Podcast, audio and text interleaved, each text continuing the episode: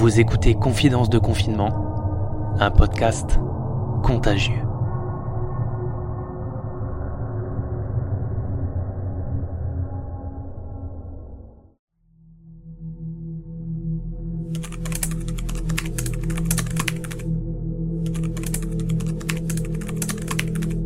Ça y est, le grand jour est là.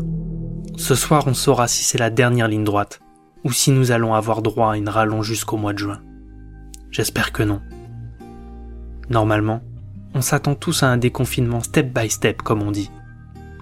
L'attente de ces précisions va être omniprésente sur toute la journée.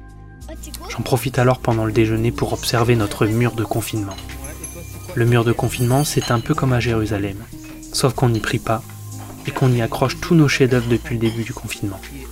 On a des peintures, des dessins, un calendrier de la date du jour.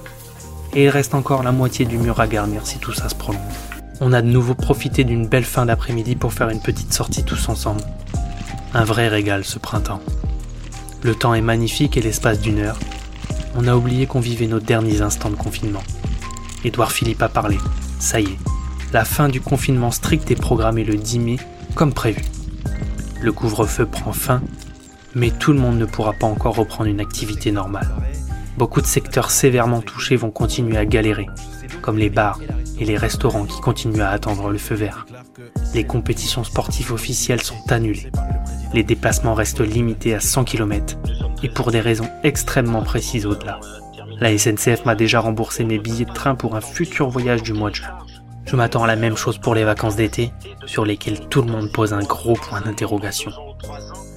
La France est désormais divisée avec un code couleur, montrant les régions les plus touchées. Pour les zones rouges, impossible de sortir du département, alors qu'on a tout de même le droit d'y entrer. Même s'il peut encore se passer beaucoup de choses d'ici deux mois, cela peut aller d'une nette amélioration comme le montrent les chiffres de l'épidémie qui reculent, comme à une nouvelle recrudescence si tout le monde se relâche après le 11 mai.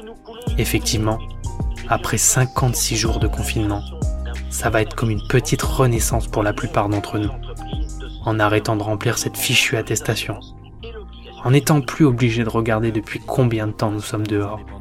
Et surtout, en essayant d'un peu de reprendre la vie là où on l'a laissé le 17 mars à 12h. 17 mars, 11 mai.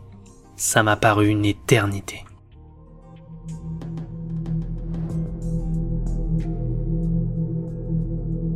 C'était Confidence de confinement, un podcast contagieux.